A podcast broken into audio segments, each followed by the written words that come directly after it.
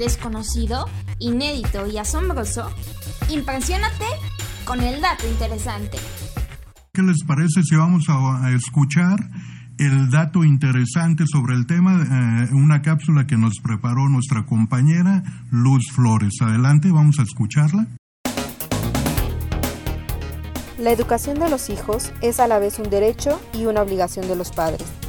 Y la familia es el lugar en donde se nace, se crece, se vive y muere como persona. Por lo tanto, es la primera educadora del hogar. La familia es el lugar en el que se adquieren los principios basados en valores y virtudes que darán personas íntegras sin dejar de lado las costumbres y tradiciones. Esta tarea educativa requiere que los padres de familia se preparen física, emocional y psicológicamente, pues cada persona es única, tanto el educador como el educando. Reconocer esta labor educativa como una responsabilidad con gran impacto social nos permitirá intencionar de manera positiva la educación en el hogar.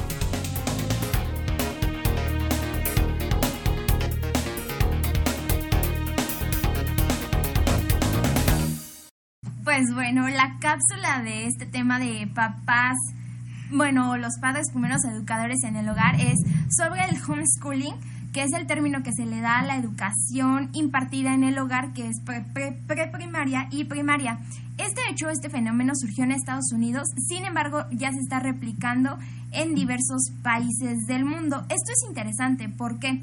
Porque los padres, bueno, ya pueden adoptar como esta medida, sin embargo, no hay que quitarle también la responsabilidad a la escuela, ¿no? También es importante que los niños acudan a la escuela, ¿por qué? Porque aprenden medios para socializar con las personas, tienen amigos, o sea, es como otro tipo de dinámica. Eh, los niños pueden, en las, bueno, aquí en el país, presentar un examen ante el Instituto Nacional para la Educación de los Adultos a los 10 años, lo cual va a acreditar que ya han cursado el nivel preprimaria y primaria. Eh, así es, pues una opción siempre interesante para los papás que deciden educar en casa por diversas razones. Eh, eh, una puede ser precisamente el educar en valores, el educar em, con alguna religión en particular o por alguna causa en específico donde requiere mayor contacto del papá hacia, hacia el hijo y normalmente se da, eh, es una educación formal, ¿no? Porque no, no es de, a ver, eh, ahora estudiamos a tal hora, mañana a ver si nos da tiempo, al contrario, ¿no? Está diseñada para ir creando hábitos, para que el propio hijo eh, aprenda a aprender y es una opción más que tienen los papás para decidir el tipo de educación que quieren para sus hijos. Exacto. ¿Cómo yo, yo haría el comentario siguiente. Eh, la resistencia número uno de parte del Estado ante un modelo de esta naturaleza, hablo por México, era ¿cómo? ¿Cómo alguien educa sin mi autorización? ¿Cómo alguien educa sin mi supervisión? A ver, a ver, a ver, Estado, no te sulfures. El derecho primario de educar a los niños es de los papás. Tú no generas hijos, no produces hijos, a veces ni siquiera mantienes hijos. Por lo tanto, facilítale, créale las condiciones, ayúdale. Yo celebro que en su momento el Instituto Nacional para la Educación de los Adultos hubiera aceptado este eh, espacio subsidiario de no importa, cumpliste 10 años, presenta tu examen y si en 10 años sabes lo mínimo básico indispensable de preescolar y primaria, no hay ningún problema. Había trabas como la siguiente. Mi hija Frania, que hoy eh, tiene 20 años, está por cumplir 21 en una semana, le tocó la época en que el Estado, le tocó la época en que el Estado cambió la regla y dijo, si no tiene los 5 años cumplidos no puede entrar a primero de primaria. Y pues ella cumplía en octubre y por lo tanto... Clásico, los de los últimos meses. cambio de regla. Y ya había tenido primero, segundo, tercero de preescolar y tuvo que repetir tercero de preescolar para entrar a primero. Se aburría. Sí, claro. Después entendió el Estado que uno debe legislar acorde a la realidad, no al revés. Cuando uno legisla contra la realidad, se lleva fiascos verdaderamente graves. Un mensajito para todos los futuros gobernantes municipales, estatales y también de la presidencia de la República. acorde a la realidad.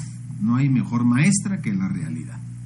Cuando se presenta el homeschooling, el problema era, ¿y por qué le vamos a aceptar uno de 10 años que a los 11 entre a primero de secundaria si los otros pobres llevan 6 años más 3, apenas andan cumpliendo los 12? A ver, a ver, a ver, es la realidad. Y si ese niño, esa niña, está preparado, está listo, estado, no me entorpezcas, facilítale a los, facilítale a los papás.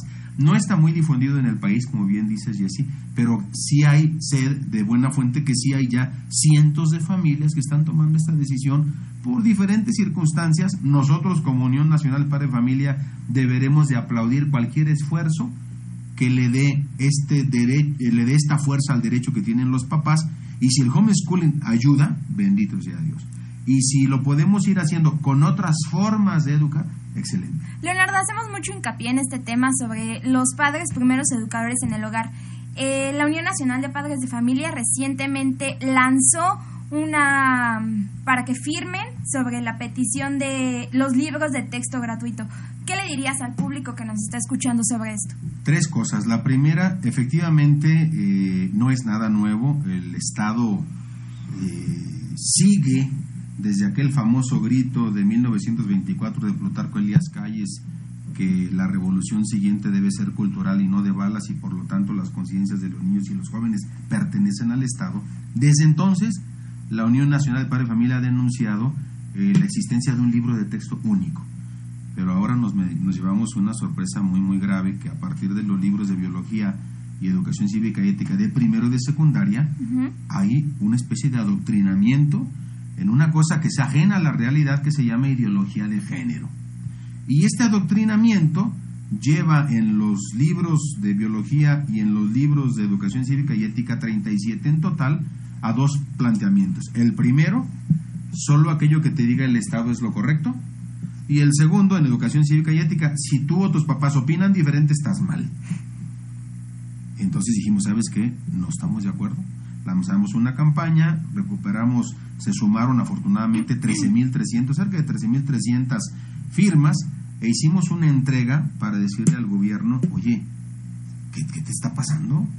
Estoy de acuerdo que tú eres el rector de la educación, tú puedes fijar las políticas públicas, pero no puedes estar por encima del derecho de los papás. Ahí vienen los libros de segundo y tercero de secundaria. Los criterios deben de salir en el mes de octubre-noviembre para que los impresores los editen de acuerdo a los criterios de un consejo de sabios que no nos han querido decir quiénes son, ni mucho menos nos han aceptado la invitación de, oigan, nosotros queremos estar ahí. No, que los papás no. Bueno, déjame mandar un experto. Tenemos también expertos egresados de primer mundo que esté en esa mesa y que opine por nosotros sobre los contenidos.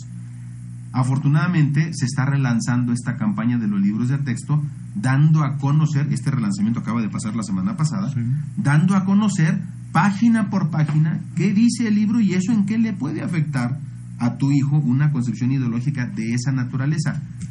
No es que estemos en contra de la educación sexual. Estamos, de hecho. Estamos a, favor. favor de la educación sexual. ¿Por qué?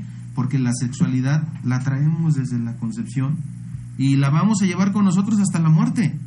Luego entonces debe de formarse de manera correcta. ¿Qué significa de manera correcta? Gradual, integral y con base científica, no ideológica. Así es que en este esfuerzo eh, vamos a hacer un, una, una segunda convocatoria, una segunda insistencia a los padres de familia para decir, oye, necesitamos de tu respaldo para que el Estado acepte el modelo de educación que tú quieres para tus hijos y en todo caso te ayude de manera subsidiaria a llegar a tu fin.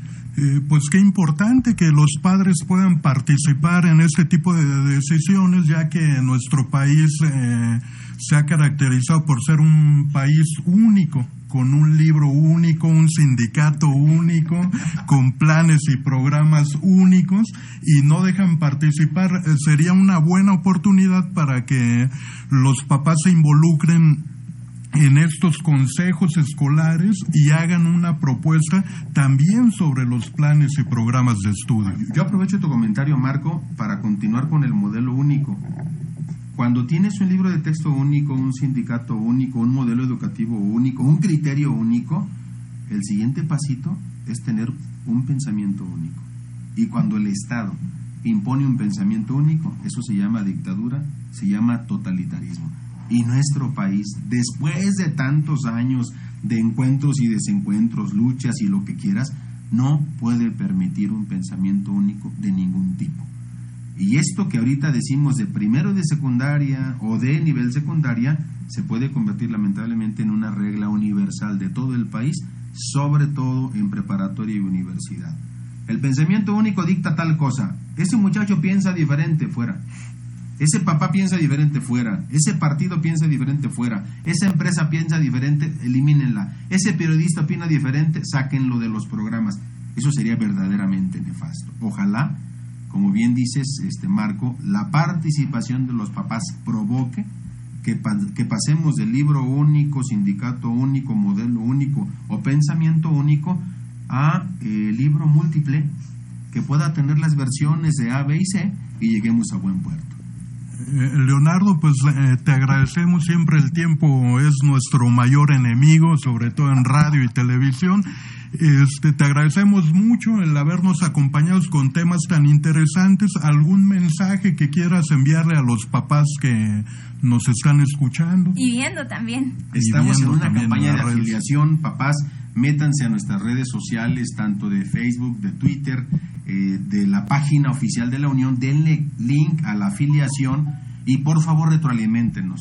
Siempre cuando ustedes nos dan su punto de vista de qué temas hacen falta, en qué cosas les preocupa del tema educativo, de su familia, del entorno, nos ayudan mucho como organización, como institución y pues también para este programa que recién estamos estrenando este día. Muchas gracias, Leonardo, y seguramente estaremos muy en contacto contigo en este programa. Gracias. Gracias, Leonardo. FC Radio, conecta tus sentidos. Conecta tus sentidos. FC Radio